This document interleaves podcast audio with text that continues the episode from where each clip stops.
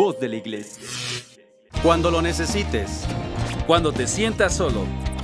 Cuando quieras platicar con Él, nunca te dejará. Porque Cristo estará siempre contigo. Un programa hecho para ti. En este momento, iniciamos.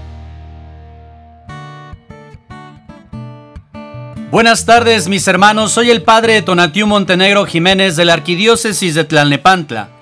Es un placer poder estar transmitiendo para ustedes en este su programa Cristo siempre contigo.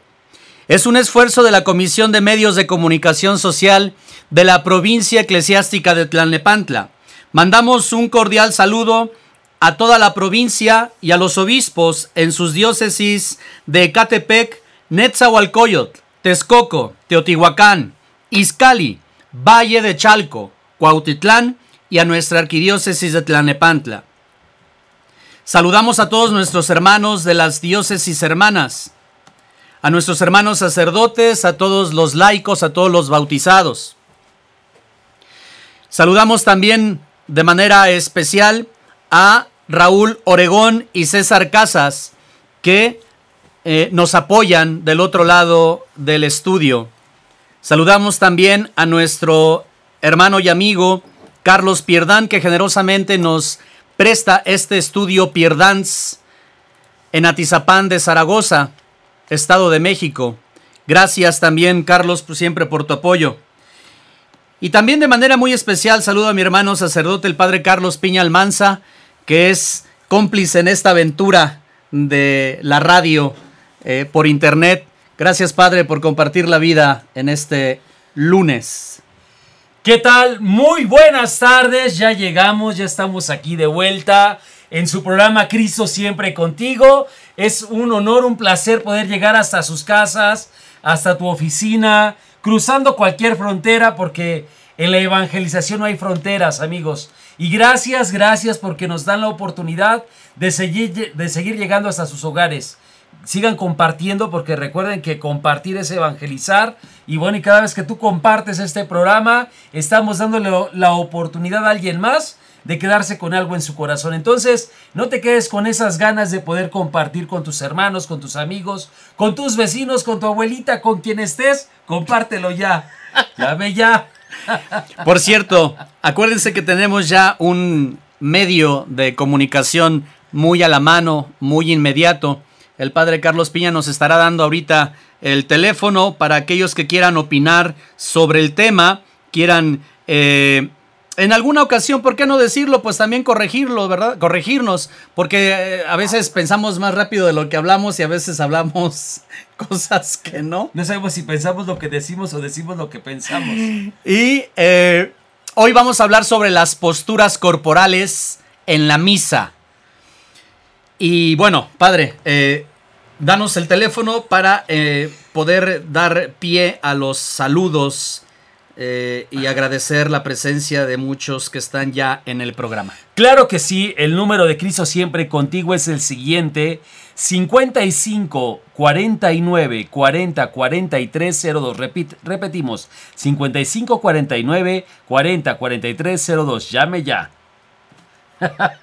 Les mandamos saludos ahí a todos los que están en, el chat porque está padrísimo este programa. Yo creo que nos va a dar la oportunidad, padre, de pues a lo mejor pasar menos este, dificultades pastorales y también las personas pues que no se vean tan novatos cuando llegan a misa, porque hay quienes nada más van cuando hay mole, ¿no? O una fiesta, es cuando llegan a la, celebración. No sé si te ha tocado que llegan y, todos tenemos que estar de pie, toda la gente sentada y todo así de, mm, ¿cómo les digo? De pie, hermanos, es de pie, de pie. O los novios llegan y en lugar de de ponerse de rodillas, se, sientan, en fin. Esos son varios detalles, ¿verdad? Saludamos a Ale Arroyo, a Patricia Rodes, Angélica Colín, Verónica González, Alex Piña, Rosy Torres, Noemí Cruz. Gracias por siempre estar eh, en, el, en este su programa. Marina Correa, eh, un gusto escucharlos como todos los lunes. Saludos, Ale Arroyo. Guadalupe Coeto Montero. Buenas tardes, padres. Aquí andamos muy bien. Bienvenida.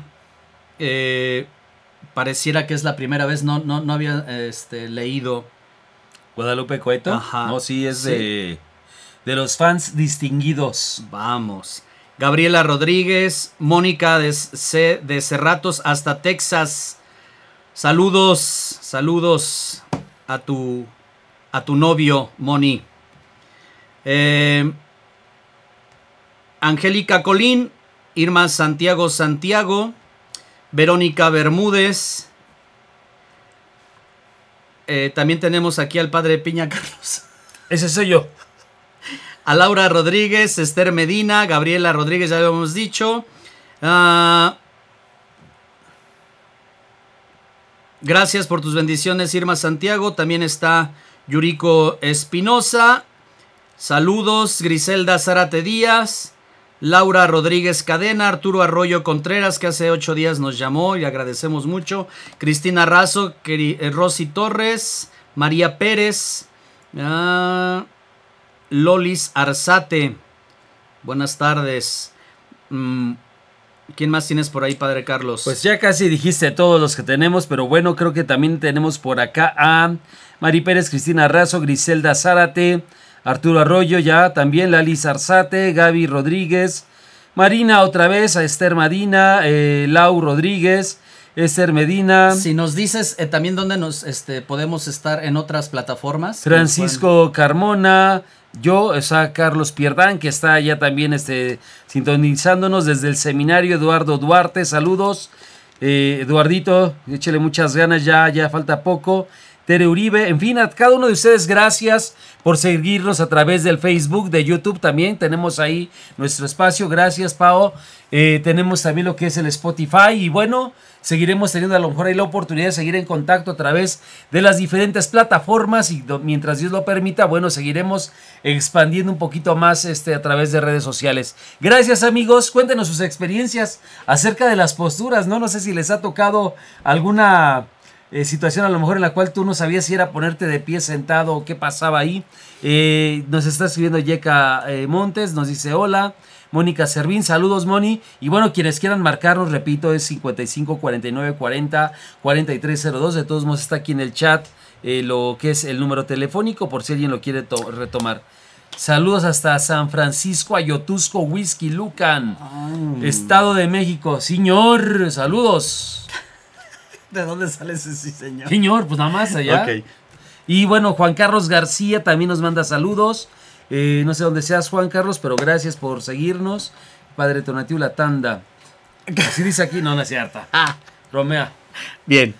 Mis hermanos, eh, todo nuestro ser implica expresión. De hecho, se dice que eh, la mayor comunicación que nosotros podemos dar es precisamente corpórea, no necesariamente lingüística. De tal manera que, pongo un ejemplo, la mamá descubre al hijo que está diciendo mentiras, no porque el mismo hijo le diga, mamá, estoy diciendo mentiras, sino por su, eh, su postura corporal. Cuando el niño está diciendo la verdad, también tiene una postura corporal. Cuando el marido está diciendo la verdad, tiene una postura corporal. De tal manera que lo corpóreo también lo podemos elevar a grado de oración. Eso en nuestra iglesia se llama liturgia. Porque todo lo que hace esa personita que lee, esa personita que hace el salmo, esa persona que ayuda a preparar la misa, esa persona que llega a misa, todos en una sola postura, la idea es en la liturgia que nuestra postura, que nuestro decir, que nuestro estar se eleva a una oración. De tal manera que no es un tema secundario el hecho de decir cómo me siento, cómo me hinco, de si me siento bien, si me paro, si, si pongo mis manos en oración o si pongo mis manos en extensión, en alabanza, en adoración, en glorificación, etc. Mi cuerpo, mis hermanos, también dice lo que hay en el alma. De tal manera que por eso hemos querido atender, atender este tema, Padre, porque desgraciadamente, sobre todo, eh, pues las personitas que no están acostumbradas a ir a misa, o que solamente llegan a los a bautismos o, o- o primeras comuniones o confirmaciones fiesta. o a la fiesta, pues inmediatamente uno como sacerdote, inmediatamente el equipo de liturgia, inmediatamente la comunidad se da cuenta que esa persona, híjole, la está pasando mal porque no sabe, mientras todos están hincados como tú decías, pues él está sentado. Y mientras todos están sentados, pues como que de repente se para, ¿no? O, o- o de repente suelta un bostezo, o de repente está dormido. Todo eso, mis hermanos, tarde o temprano se convierte en una mala liturgia, en una mala celebración dominical, en una mala celebración eucarística y digamos que tiene como una connotación de eh, una connotación sombría la oración que podemos hacer como comunidad, Padre Carlos. Exactamente. El lenguaje corporal, eh, pues bueno, va también dándonos respuesta de algunas cosas que se están viviendo den- dentro de la liturgia, ¿no? Es como cuando a lo mejor hacemos alguna actividad, X, la que sea, y alguien no ensayó para esta actividad. Y entonces cuando todos empezamos a realizar esas actividades, se nota perfectamente quién no estuvo en el ensayo, ¿no? Eh, no sé, a lo mejor cuando vas a una fiesta y que todos están bailando estas clásicas de, de country, ¿no? De, de caballo dorado, por poner un ejemplo. Payaso del rodeo. Y que nunca falta alguien que va de stone y no sabe ni cómo y... Y y hace lo que el ves- otro se Sí, tropiece. exactamente. Pero por el ejemplo, pero es que así- a veces así se ve desde la liturgia, ¿no? Para que lo podamos entender, entender un poquito más. Cuando tú sabes qué es lo que sigue, y obvio, cuando alguien es un católico fervoroso, practicante, y de repente ves que en la armonía de la liturgia alguien desentona, pues obvio que todos lo alcanzamos a distinguir, porque está fuera de lugar. Y no se trata solamente de situaciones externas, mis hermanos. Repito, lo externo me va a tener que llevar necesariamente a un recogimiento, ¿verdad? Y ya los que lo tienen más o menos desarrollado, en esta espiritualidad, el moverme, el hincarme, el sentarme, el estar a la escucha de la palabra, ya surge desde dentro. Entonces, si nos damos cuenta, es como una especie de la función del corazón, ¿no? Sí. Que bombea la sangre y al mismo tiempo retrae la sangre. La sístole, Diástole. diástole. De tal manera que cuando es hacia mí, recojo el amor de Dios. Y cuando es hacia Dios, doy el amor de Dios. Estas acciones tienen que estar en nuestros movimientos litúrgicos, en nuestro estar en la comunidad. Y para ello, Padre Carlos, se tiene que preparar la misa. Esa es otra cosa que yo creo que se nos ha olvidado. Ahora, yo antes de que sigas, porque si no va a haber una, una situación yo creo que es importante. La pregunta para todos yo creo que sería la siguiente. ¿Voy a escuchar misa cada ocho días o voy a participar de la Eucaristía cada ocho días? ¿Qué es lo que tú haces? Porque si voy solamente a escuchar, pues voy y hago lo que todos hacen, ¿no? Ok, hacemos la coreografía bonita, ¿no? Exacto. Pero si voy a participar, obvio que estoy, eh, mis sentidos, lo que tú estás mencionando, mis sentidos, todo, todo mi ser, todo mi cuerpo, está alabando al Señor y entonces está en esa sintonía, en esta comunión con todo lo que es la comunidad, que es el cuerpo místico de Cristo. Entonces desde ahí tenemos que ser cada día más conscientes de lo que hacemos en la celebración de la Eucaristía, para que no solamente sea un espectáculo, porque muchos así van. Tenemos que ir a participar de la Eucaristía, del banquete pascual de Cristo, de su resurrección. Y entonces si somos conscientes de lo que estamos viviendo, de lo que estamos participando, te voy a decir algo. El tiempo se te va muy rápido, más de lo que imaginas. Y no solamente esto, soy consciente de lo que se está celebrando, del momento importante que es toda la Eucaristía como tal. Y es que para poder disfrutar y celebrar bien el domingo, tenemos que incluir este movimiento corporal. Yo los invito, mis hermanos, a que, por ejemplo, en YouTube puedan ver una misa africana, ¿no? Misa católica. Y van, van- vamos a ver cómo, híjole, se antoja el movimiento que tienen, porque ellos lo hacen incluso bailando. Claro, es otra cultura, es otro espacio, es otra forma de expresar la, la fe, ¿verdad? Según la eh, eh, inculturación de ese lugar. Pero el cuerpo es muy importante para poder expresar el amor a Dios. Dice Guadalupe Coeto Montero, hay una persona que será madrina de una pequeña, pero dice que a ella no le gusta la celebración y que la pequeña no sabe nada de eso. Eso me causó molestia. Pues que no sea madrina.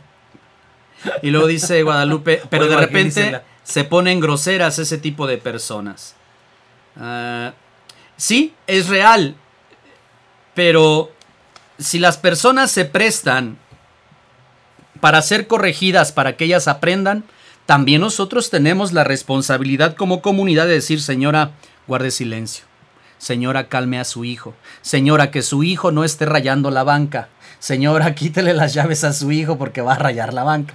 Es decir, Pobres de mis papás, yo era de esos niños. si, si nosotros no cuidamos lo que nos cuesta a todos, ¿verdad? Pues nunca, nunca el templo va a estar digno. Pero también dentro de la liturgia implica un templo digno. Pero es una responsabilidad de todos. Entonces, decíamos, mis hermanos, para poder tener una celebración hermosa dominical, primero hay que entender a qué vamos. Es una fiesta, un encuentro con el resucitado. Si Cristo hubiese resucitado en martes, la Iglesia Católica se hubiese reunido todos los martes. Si hubiera resucitado en viernes, entonces el viernes sería el día del Señor. Pero el domingo es el día del Señor, el día santísimo, porque Cristo resucitó en domingo y es lo que nosotros eh, re- eh, celebramos, concelebramos. No es porque es el día del descanso, no es porque es el día en que no tengo nada que hacer y entonces hay que ir a misa o me llevan, sino que es celebrar al resucitado que nos comparte la resurrección. De tal manera que es una gran fiesta, mis hermanos. Y tristemente vemos a muchas personas, cristianos del siglo XXI, que todavía van a misa con olor a cama, Padre. Que ni siquiera se pasan el peine por la cabeza. No, se cepillaron los dientes. Algo así, cuando nos estaba, cuando podíamos dar la comunión en la boca, no sé si te tocó. Eh, Pero en una comunidad X, allá por Tinguindín, tú das la comunión. y- ¿Windín? Y por Tinguindín. Das la comunión y dices cuerpo de Cristo y cuando te dicen amén. ¿Eh? te dan ganas de salir corriendo porque este muchacho, esta señora, no, ni siquiera tuvo la decencia de lavarse la boca para recibir a Jesús. Y esas cositas, esas pequeñeces que para muchos resultan este, exageraciones, en realidad tiene que ver mucho en la cuestión de la espiritualidad. O el que va de en chanclas o todavía en pijama. Y dices, ¿qué clase de espiritualidad o qué está entendiendo por ir a misa? Por eso la urgencia de preparar, prepararnos al encuentro del resucitado. Y eso es lo que seguramente estaremos hablando, pero que seguramente no estaremos este, eh, abarcando en su totalidad Sí, ¿no? y tal vez nos dé para varios, para varios programas. Pero lo esencial queremos tratarlo. Vamos pues a un corte y regresamos. Estamos en tu programa Cristo siempre contigo. Ya estamos de vuelta. Continúa en Cristo siempre contigo. ¿Qué tal? Muy buenas tardes. Ya estamos de vuelta en tu programa Cristo siempre contigo. Eh, estamos hablando acerca de los gestos, posturas dentro de la celebración y Paola entró así, pero como con cuchillito en mantequilla, así perfectamente cortando y compartiendo algo maravilloso. Dice mi hijo quería ponerse un saco para ir a misa y yo le dije que no se pusiera, que se pusiera otra cosa y él respondió diciendo mamá voy a un banquete, vamos a una fiesta. Exacto. Y así tendría que ser, ¿no? O sea, algo que eh, tú dices, bueno, es, es el banquete pascual, es la celebración de la Eucaristía, es la fiesta de fiestas. Entonces, ¿por qué? Porque se ofrece el mejor banquete, el cuerpo y la sangre de Cristo. Y participamos con alegría con lo que es el ministerio de música, estudiantinas, coros, lo que tengamos. Y si no, pues bueno, improvisamos algo también a veces ahí los padres, ¿no? Claro. Pero qué hermoso, qué hermoso que podemos tener más conciencia de saber eh, qué es lo que estamos viviendo y celebrando. Padre. Y es que es la fiesta de fiestas. Se presencia el milagro de milagros. Durante mucho tiempo mucha gente en otros lugares anda buscando milagros, ya anda viendo en el cielo, ya anda viendo en los árboles, ya anda viendo en los animales, ya anda viendo, etcétera, etcétera. Y el milagro de milagros se les olvida presenciarlo.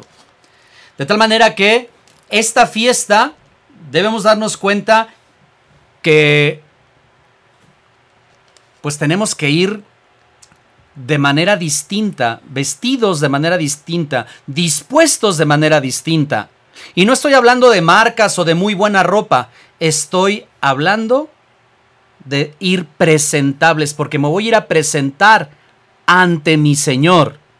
De tal manera que el saco, pues eh, eh, ahorita me hiciste recordar, bueno, el comentario me hizo recordar de un, niño en el, en el catecismo, ¿verdad? Dice la mamá, ay, es que mi hijo es muy vanidoso, porque siempre se arregla muy bien para ir a misa. Le dije, no, no es que sea vanidoso, es que está entendiendo a quién es a quién va a ver. Exacto. ¿No? ¿Con quién se va a presentar? Van con su playa del Cruz Azul, por ejemplo, por favor, no. Campeones. No hagan eso. No, no. Campeones. No, no tendría que llevar playeras de fútbol. O imagínate el coro con playeras de Azul. fútbol.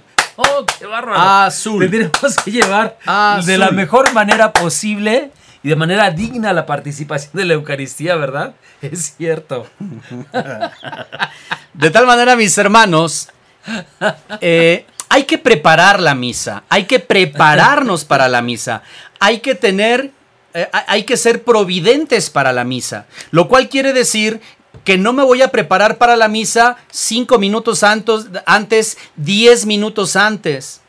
La misa la tengo que preparar leyendo el Evangelio durante toda la semana. Es una sana costumbre. Hoy, por ejemplo, tendrías que empezar a preparar el domingo decimocuarto del tiempo ordinario. Es el próximo domingo. Ahora, pues todos los días, cinco minutitos, leer el Evangelio, mi hermano, no te quita nada y te da muchísimo. Vamos a suponer que se te pasa.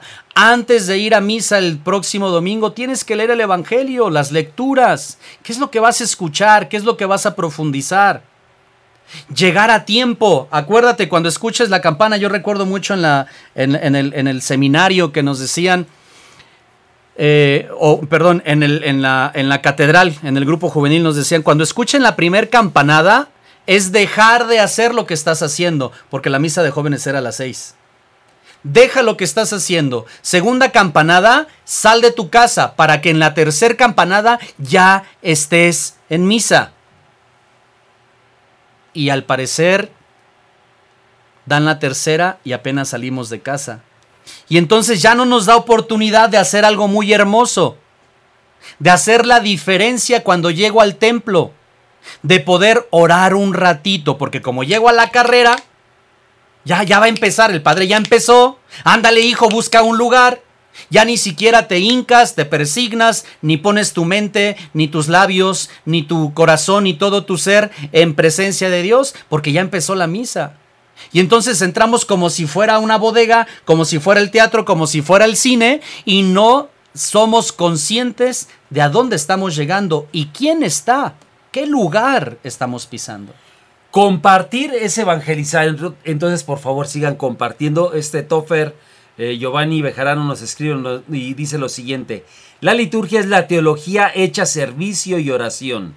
Mediante sus signos sensibles nos santifica.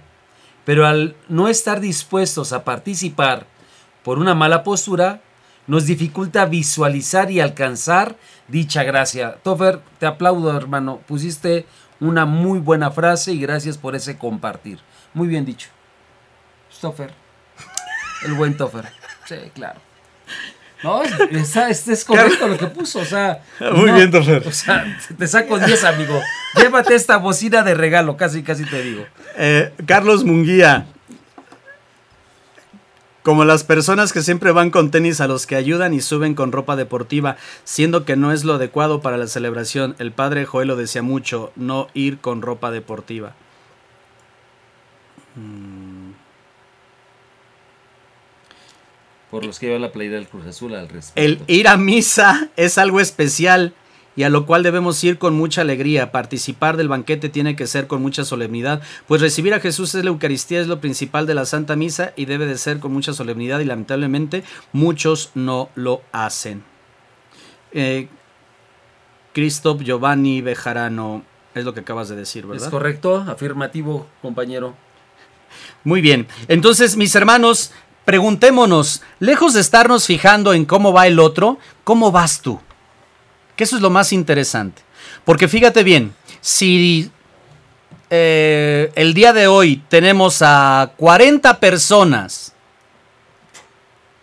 y esas 40 personas que nos están escuchando conocen a otras 10 y les comparten que tienen que ir a misa de manera especial con este eh, eh, con un atuendo muy digno, etcétera, y se va multiplicando y se va este, expandiendo el tema, pues tarde o temprano, tarde o temprano la comunidad entenderá que con chanclas no, que con bermudas no. Pongo un paréntesis. Tampoco, eh, para también eh, significar algo que es, es necesario, podríamos a lo mejor solamente quedarnos con el signo externo y quedar solamente como sepulcros blanqueados.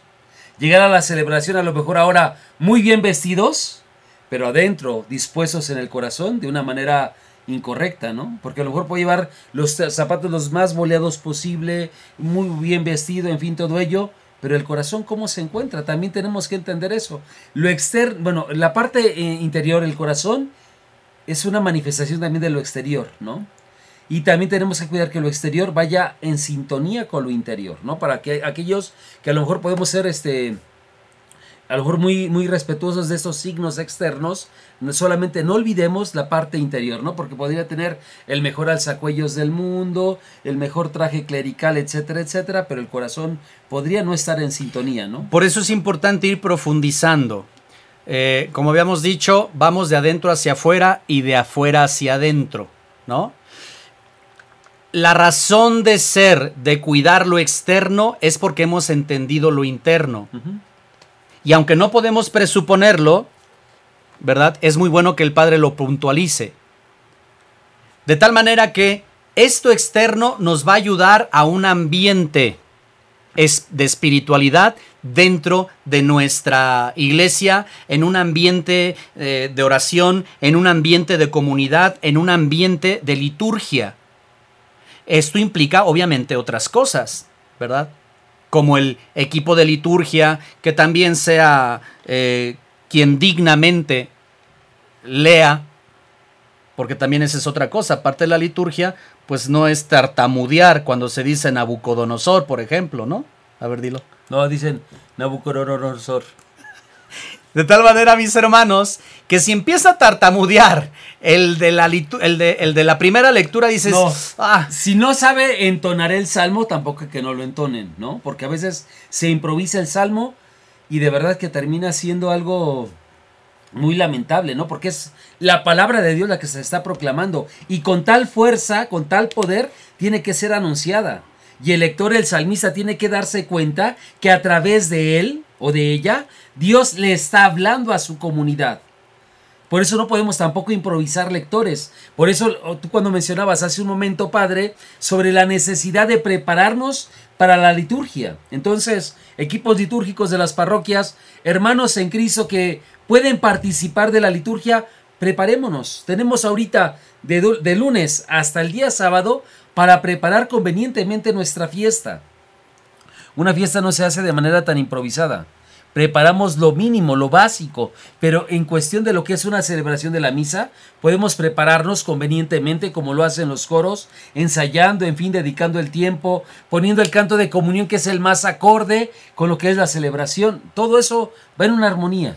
Podemos hacerlo. Y poco a poquito vamos a ir profundizando. Por eso le decíamos, hay muchísimas cosas que decir y hay muchas cosas que podemos ir pian pianito, poco a poquito, profundizando para ir entendiendo. Eh, cómo celebrar bien el domingo. Y es que hay que rescatar la celebración dominical, porque se hace como tan así, como tan ahí se va, como tan ya viene otra, ¿no? Eh, y, tanto la feligresía como el sacerdote, ah, ¿no? O sea... Oye, padre, no sé si te ha tocado cuando escuchas comentarios en una fiesta o algo donde dice la gente, es que cada ocho días dice lo mismo el padre, ¿no? Y tú dices, ¿de verdad que no va a misa este? él está regando, ¿no? Cuando alguien te dice, es que los padres dicen siempre lo mismo, dices, no es cierto. Entonces esta persona nunca va a misa porque cada ocho días no se dice lo mismo, punto. No hay forma de hacerlo lo esencial no lo ha visto, no sabe de qué está hablando. Entonces, si usted opina de esa manera, este, piense bien lo que está diciendo, por favor. Continúe, hermano Tonatio Montenegro. Después, Ilumínenos. después de nuestro regaño comunitario. Es, es- Estamos- es- es- es importante, mis hermanos, eh, ir detallando nuestra presencia en la Eucaristía. Ya vimos que hay que preparar el domingo. Ya vimos que en la primer campanada hay que dejar lo que estamos haciendo, la segunda salir, la tercera ya estar en misa. Pero cuando ya estoy en misa, ya preparé mi corazón en el silencio. Ya estuve frente al Santísimo un ratito. Para que cuando termine también la misa pueda estar un ratito en el Santísimo y no salir como tapón de sidra. ¿Verdad? Y entonces se va formando una espiritualidad, una mentalidad, una santa costumbre. ¿verdad? En donde yo puedo hablar con Dios y Dios puede hablar conmigo. Porque generalmente hacemos un monólogo. Voy, le hablo a Dios, pum, me voy, porque tengo que ir al desayuno, porque tengo que ir con mis amigos, porque tengo que ir con mis familiares. Entonces, si realmente queremos ser cristianos de a de veras, maduros, tenemos que darle un tiempo a Dios. Por eso, cuando tú llegues al templo, por favor, híncate y persígnate, sígnate porque es lo básico para poder empezar tu celebración eucarística, ¿verdad? Posteriormente, espera al sacerdote. Pero no es una espera pasiva, sino una espera activa. Tú estás platicando con Dios. No con el vecino. Hola, ¿cómo estás? ¿Cómo te ha ido? Oye, está chido, ¿no? Qué padre, qué bueno que nos... A veces así pasa en la celebración, ¿no? Están todos platicando y el Señor allá al frente, ¿no? El Santísimo. O tienes un espacio padrísimo. Los espacios de oración en silencio son silencios sagrados. Nos disponemos para la fiesta. Padre. Y hay que enseñar también a los niños, ¿verdad? Sobre todo. Eh, decían las abuelas en México, para los que nos están escuchando en otros lares, en otros lugares, hay que sentarse, no hay que aplastarse. Porque hay quien llega y ¡pum! ¿No? Y hasta cruzan la pierna y eso habla de que no sabe cómo comportarse en misa pero porque un papá, una mamá nunca le dijeron, porque una catequista nunca le dijo, porque el sacerdote nunca le dijo, oye hijo, nunca le dijo, oye hijo, no cruces el pie, siéntate bien. Porque todas estas posturas dentro de la iglesia, frente a los ojos de Dios, le dicen algo a Dios. Si nosotros ponemos las manos en oración, no es lo mismo que las pongamos dentro de las bolsas. Entonces, esta postura tanto de monaguillos como de los de liturgia, como del sacerdote, que también desgraciadamente encontramos sacerdotes como muy ligeros litúrgicamente, ¿no? Y que pues da igual y hacen la oración incluso con las manos este eh, resguardadas, ¿no? En vez de juntar como nuestro este insigne monseñor Marcelo Méndez, saludos aquí en en Atizapán de Zaragoza, cuando nos daba liturgia. Y nos decía, cuando el sacerdote toma esta postura de brazos abiertos, no es para decir buenas tardes, bueno, no lo decía así, ¿verdad? Este, pero decía, es, la liturgia dice, marca, eh, que el sacerdote reúne la oración de toda la comunidad, pasa por su corazón y la entrega al altar, donde se hace el único y definitivo sacrificio. Claro, campeón. Saludos, padre campeón. ¿Ya te acordaste? Sí, claro. Ok. Entonces, es que el padre Marcelo le hace. Y así lo. Le hacemos bullying sacerdotal.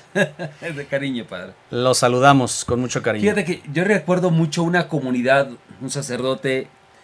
La gente estaba tan bien formada que la gente llegaba en punto a la misa, unos minutos antes. Pero si alguien llegaba después de que el sacerdote había iniciado, la gente ya no entraba a misa. Se regresaba a sus casas y venían a la siguiente celebración. Porque sabían que la celebración se escucha completa, no a medias.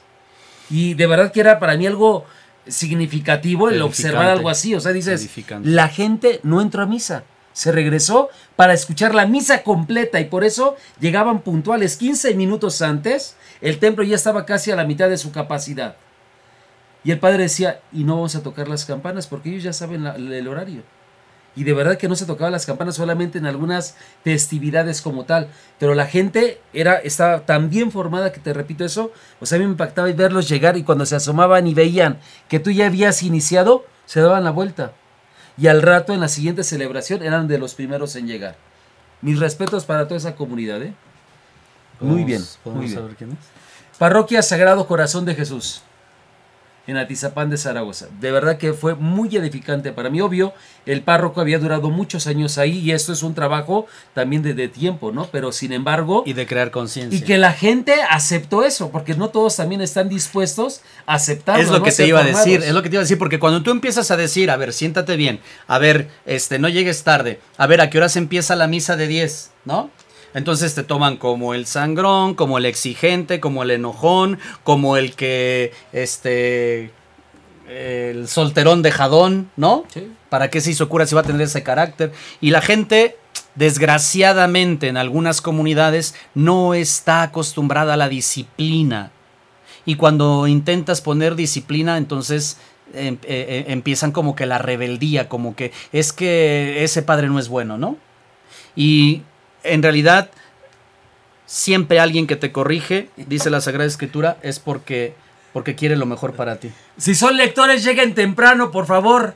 Aquí nos hacen esa recomendación. Ah, No vayan a hacer esa situación. Si tú sabes que tienes un servicio litúrgico, no llegues tampoco tarde, o sea, por favor, o sea, aunque tú digas, mi lugar está apartado, tengo un servicio, tengo el... No, al contrario, estás obligado a dar testimonio de lo que es la celebración y la importancia de la, de la Eucaristía. Entonces, equipos de liturgia, ahí les, les encargamos mucho esto, por favor. Ahora, es muy importante también, mis hermanos, hacer que la comunidad eh, participe. A veces los equipos de liturgia raptan la liturgia, secuestran la liturgia. Claro, eso ya será bajo la visión de cada sacerdote, ¿verdad?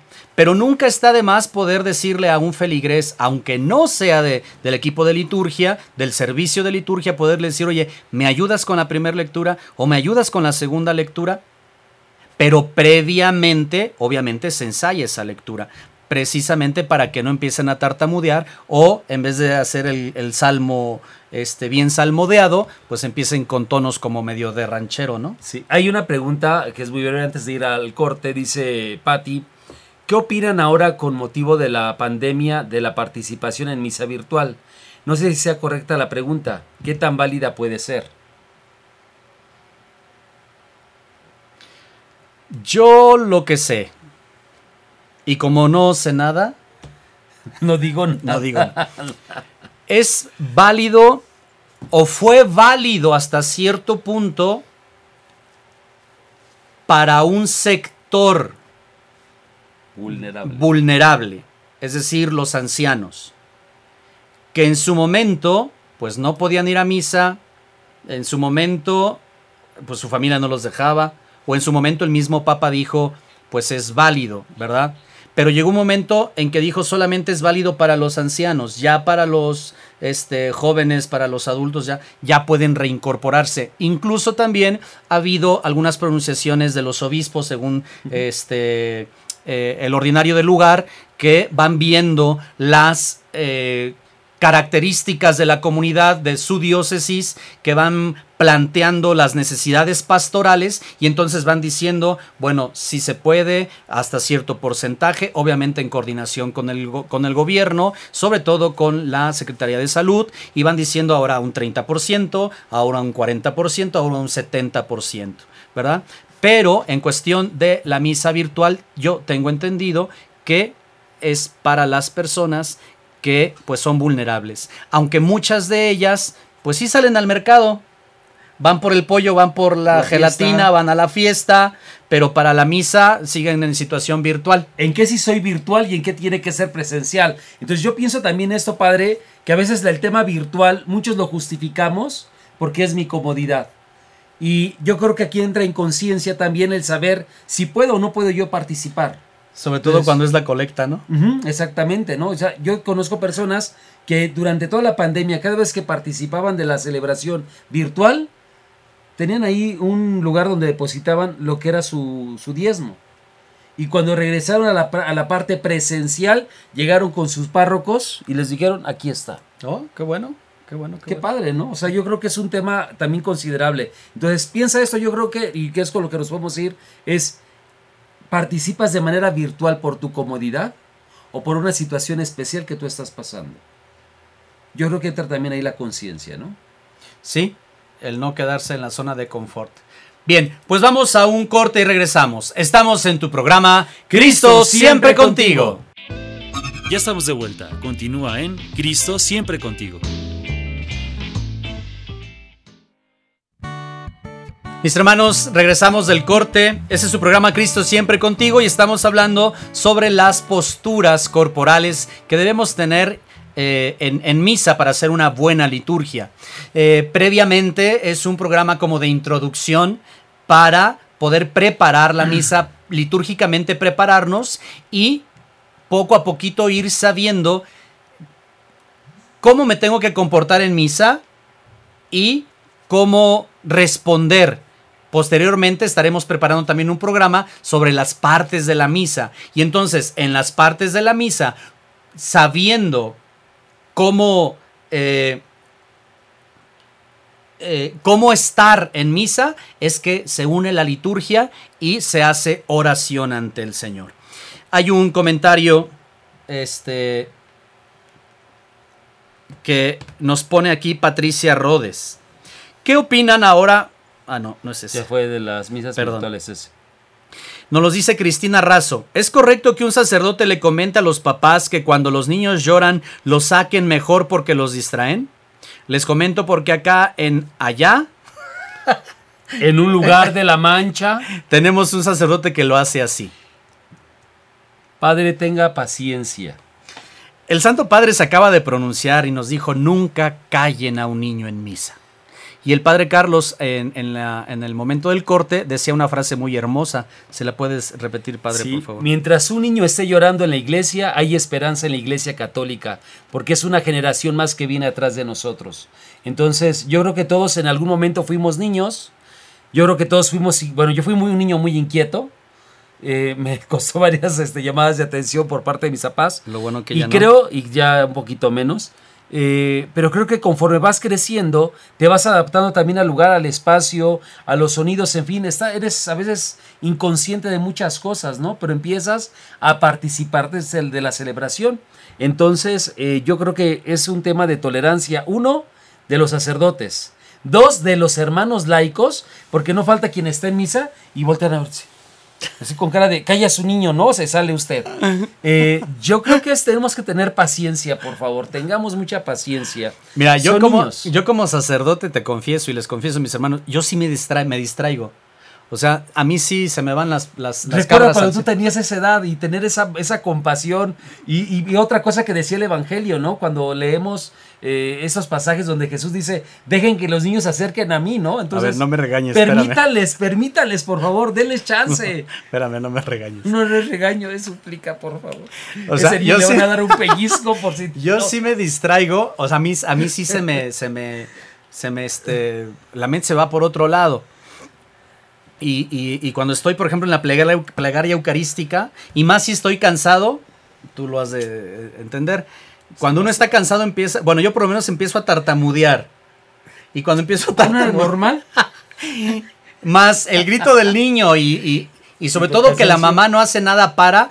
Ah, al principio sí me costaba mucho, y, pero ahora que el, Santo Padre dijo, no callen a los niños, no los saquen de misa, he tratado como de, de este, pues de ser un poquito más tolerante. Yo siempre le digo a las mamás, no importa, Deja que el niño barra y trapee ahí el, suelo. Mientras no grite, todo está bien. ¿Verdad? Entonces, en ese sentido, esperemos dar respuesta a la pregunta que nos estás haciendo. Y bueno, pues orar por el sacerdote o por los sacerdotes, pues para que tengamos paciencia en ese sentido, ¿no? Porque, pues sí, somos algunos de mente muy dispersa y de este, paciencia muy corta, ¿no, Padre Carlos?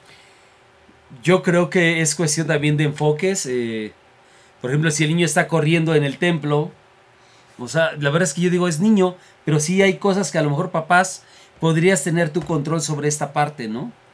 eh, hay cosas a lo mejor en las cuales sí puedes interactuar con tu hijo para ayudarlo también a irse adecuando al lugar. Obvio, tiene tres años o dos años.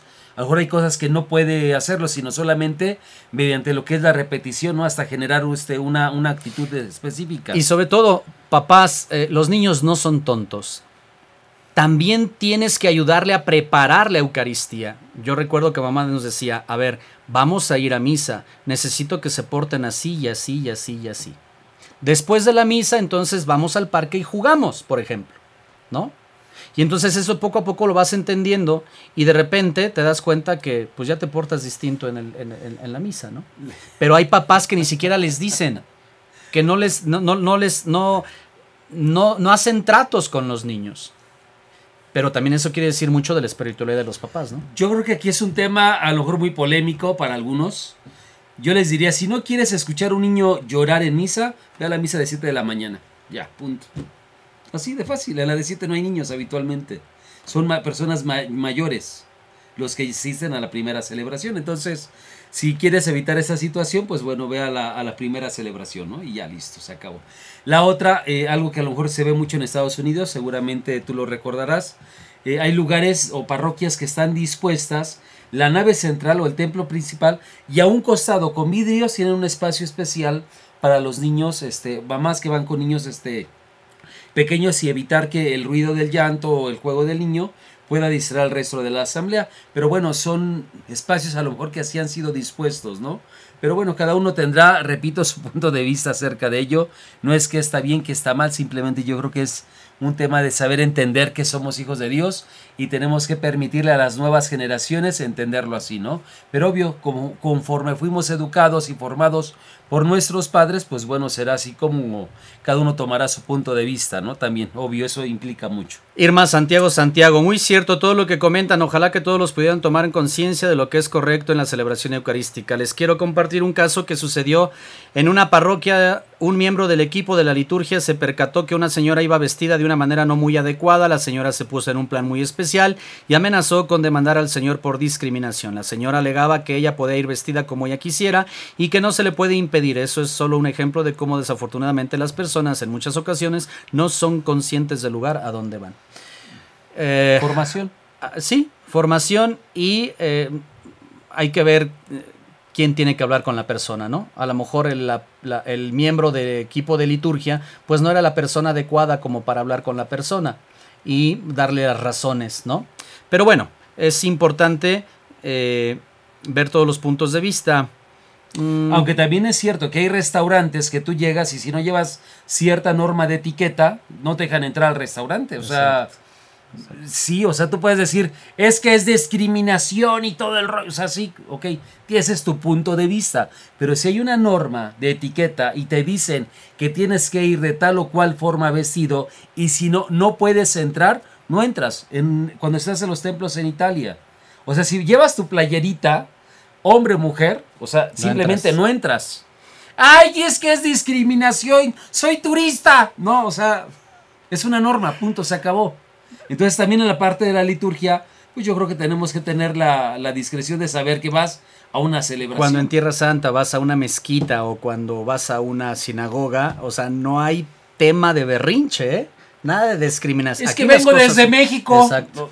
Nada de discriminación. Aquí las cosas son así. Quiere entrar al templo, póngase una, una pashmina o eh, también póngasela en la cintura. ¿No quiere entrar? Así de sencillo. Mónica Ortínez Lejarazo. Los míos se van contentos a misa si les digo que saliendo los llevo por tacos de moronga. Ah, ándale, está. ¿Dónde? ¿Dónde son esos ricos tacos que al padre le encantan? Es que no conoces a Mónica. Ah, Me está bulleando. ah, Me bien. está haciendo bullying por mis tacos de moronga. Que por cierto, tú debes unos, ¿eh? Bien, mis hermanos, entonces eh, vamos a nombrar algunas posturas que estaremos retomando en, las, en el siguiente programa.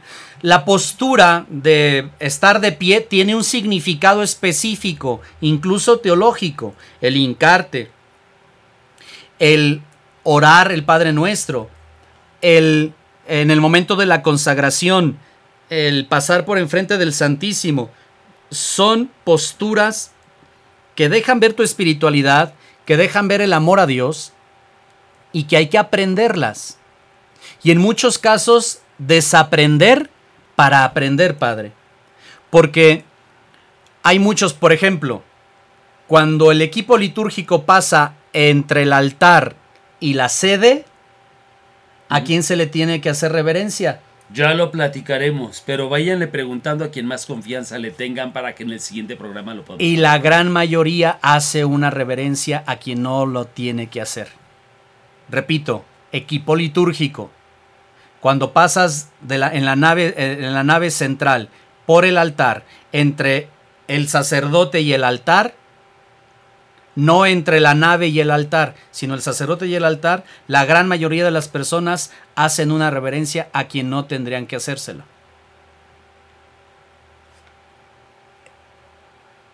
Y también hay que desaprender para poder aprender. ¿Qué es lo que dice la liturgia? ¿Qué es lo que dice la iglesia? Eso es lo adecuado. No es lo que venga a decir el nuevo padrecito porque ya lo cambiaron. Porque tanto feligresía como el sacerdote estamos supeditados a la liturgia. No hay nada que inventar. La liturgia que ya está establecida es tan hermosa, tan rica, tan profunda, tan deliciosa, que ni siquiera nos hemos atrevido a experimentarla en su totalidad, Padre Carlos. Es muy correcto, Padre Tonatiu, todo lo que nos estás diciendo. Y creo yo que seguramente la siguiente sesión de Cristo siempre contigo nos va a dar la oportunidad de seguir viviendo nuestra liturgia, eh, seguir viviendo cada celebración de una manera muy especial. Pero de aquí la necesidad de que no solamente seamos 80 o 100 personas quienes estemos aprendiendo esto. Yo creo y pienso, y estoy convencido de ello, que tendremos que comunicarle a todos nuestros amigos, vecinos, para que Digo, no son solamente 73 laicos. ¿Por qué no nos dices la cómo? convivencia de Tlalnepantla? Porque mira, si de, de- de Ah, estos, sí, de claro. estas personitas que nos están es- este, sintonizando, que están con nosotros, cada una compartiera a 10 de sus, de sus este, A quien fuera. amistades, este, creo que abarcaríamos un poquito más y eh, pues incluso nuestras celebraciones eucarísticas pues tendrían, tendrían eh, más connotación de liturgia, más connotación de oración. Es muy sencillo. Si ustedes ven su equipo, su pantalla, en la parte de hasta abajo, en la parte inferior del lado izquierdo, tu izquierda, vas a encontrar un cuadrito que dice compartir. Entonces ahí tú le puchas, le das compartir y le pones escribir en publicación o, o- o enviar la invitación a todas las personas que están ahí ahorita conectadas. Por ejemplo, yo aquí tengo a, a varios aquí conectados, a Alberto Sampaio en Brasil, a, Ne- a Nerit Martínez, a Bran Joshua, en fin, a varios contactos que tengo yo ahorita, podría enviárselos por inbox o podría mandarlo también, repito, donde dice escribir publicación o si copio lo que es el enlace y posteriormente lo pego en las páginas donde yo habitualmente llego a interactuar. Obvio, pues bueno, sería un espacio con nuestros hermanos que son católicos o compartimos la misma fe o alguien que tenga eh, interés acerca de estos temas, ¿no? Yo veo aquí personas que son de equipos de liturgia de otras parroquias y que creo yo que también ellos están así como que, hey, sí, qué buena onda, ¿no? Porque esto lo tendría que escuchar toda mi parroquia. Ya nos dijo Entonces, Fanny, Car- Fa- Fanny Carreola, ¿a poco yo lo hago mal? No me espanten. Híjole, Bueno, hay Fanny, que- hay que déjame ver. decirte que vi la mis, no. Hay que ver cómo lo hace, ¿verdad? A quién hace reverencia. Pues bien, mis hermanos, estamos a punto de eh, terminar la transmisión. Por favor, compartan. Por favor, eh, preparemos nuestra, nuestra misa dominical. Y si tú eres de los que vas a misa todos los días, pues también prepárala. Si, si el Señor te invita a través de tus hermanos a leer la palabra de Dios, no salgas con el de, es que no traigo lentes. ¿Nunca has usado lentes? o sea, ¿de cuándo acá? Es el peor de los pretextos. Padres, compren una lupa de ese tamaño y a quien te diga no traigo lentes, dile, aquí Tenga está una lupa, pase a leer. Ya, asunto arreglado. Yo creo que muchos se excusan y dicen, es que nunca nos dejan participar. Y cuando te dicen, no traigo lentes. ¿No? Es lo que te digo, de repente también los grupos de liturgia como que secuestran la liturgia, como que solamente nosotros. Y entre más se abra, entre más eh, participe la comunidad, pues es también más rico, ¿verdad? No, y también para algo para los de liturgia. A veces son francotiradores, ¿no? Pues ellos nomás están ahí al pendiente a ver quién, en qué se equivocan. Ah. Y cuando bajas, tras, te Ok. dan con todo, ¿no? Te equivocaste es esto y esto y esto. O sea, corrijámonos fraternalmente, veamos esos espacios como una oportunidad para seguir construyendo el reino de los cielos, tener una, una celebración de la Eucaristía más viva de lo que ya es y ser conscientes de lo que estamos celebrando en cada uno de esos misterios, ¿no? De, en torno a lo que es el misterio pascual de Cristo. La liturgia es para todos, incluso para las catequistas, para las pastorales. Ojalá y que todos podamos participar, sí, de manera especial los eh, ministros, lo- los ministerios de liturgia, perdón, el servicio de liturgia. Pero no secuestren la liturgia. Todos tenemos esta oportunidad de vivir esta riqueza, incluso los niños, ¿verdad? En la, en la misa de los niños, bueno, pues que lean los papás, que lean los niños, que lean las catequistas. Y es así conforme se va haciendo la dinámica de la liturgia en nuestra iglesia. Dentro de ocho días, si Dios presta vida, ¿verdad? Y si no explota el mundo, y, Ojalá está- y no, y todo estamos aquí, padrísimo. estaremos hablando pues de estas posturas mm, de cómo ponernos de pie, qué significa el estar de rodillas, los gestos de la señal de la cruz, cómo golpear nuestro pecho, ¿verdad? Eh, la genuflexión, doblar la rodilla, genuflexión profunda, la inclinación del cuerpo y de la cabeza, el saludo de la paz, etcétera. Todo esto que va indicando los momentos de la misa en donde nosotros estamos contestándole al mismo Dios. No le contestas al Padrecito, no le, contestas a, eh, eh, a la comunidad, contestas junto a la comunidad a este Dios que tanto nos ama. De tal manera, mis hermanos, que preparemos entonces eh, nuestra misa diaria, preparemos nuestra misa dominical, vayamos y seamos conscientes de la gran fiesta y vayamos a visitar a este gran Dios que nos ama, nos perdona y nos quiere salvar. Hay una alabanza que me vino ahorita a la mente que tú cantabas siempre en el seminario. Estamos de fiesta con Jesús. Al cielo queremos. ¿No te acuerdas? Ah, sí, ya me acordé. Cuando estaba haciendo deseo, estamos de fiesta con Jesús. Bueno, es todo eso. Eh, ojalá podamos seguir teniendo ese corazón eh, que esté en comunión con el de Cristo, por supuesto, eh, pero también en comunión con nuestros hermanos. Porque creo yo que la fe, la vida tienen que estar siempre unidas, no estar de un lado y de otro. Se es católico dentro del templo y fuera del mismo. Damos testimonio dentro del templo y fuera del mismo. Y entonces tenemos que ser hombres y mujeres eucarísticos, signos de comunión para con nuestros demás hermanos. Entonces, ojalá en este seguir compartiendo a lo largo de toda la semana, podamos ir pensando, bueno, cuáles son esos signos que a lo mejor estoy haciendo y que no me había puesto a investigar qué es lo que hago en la celebración si pueden o tienen chance, váyanlo buscando y a lo mejor va a ser un tema que podamos seguir interactuando en la siguiente eh, oportunidad que tengamos de conectarnos a través de Cristo siempre contigo. Ha sido un placer, Padre Tonatiu Montenegro Jiménez, al compartir contigo este espacio. Igualmente, Eh, gracias a Dios que nos da esta oportunidad de estar unidos siempre y bueno, pues déjenos siempre sus comentarios que serán atendidos a través de este su número de Cristo en línea, perdón, Cristo siempre contigo, 55 49 40 43 02 y amigos a los amigos de Cristo en línea que antes nos este, transmitían también. Me Déjenme de decirle que estamos 10 años. presenciando un lapsus brutus. Más brutos de hace, que lapsus. De hace 10 años. 10 años que transmitíamos en Cristo en Sí. Pero saludos a nuestros hermanos de Cristo en línea. Hoy el teléfono estuvo saturadísimo. Pero en la semana están hablando, pero no lo contesto. les. Agradecemos mucho tantas llamadas. Y el padre Tonatiu trajo su superbocina, viene cargando desde Whisky Lucan.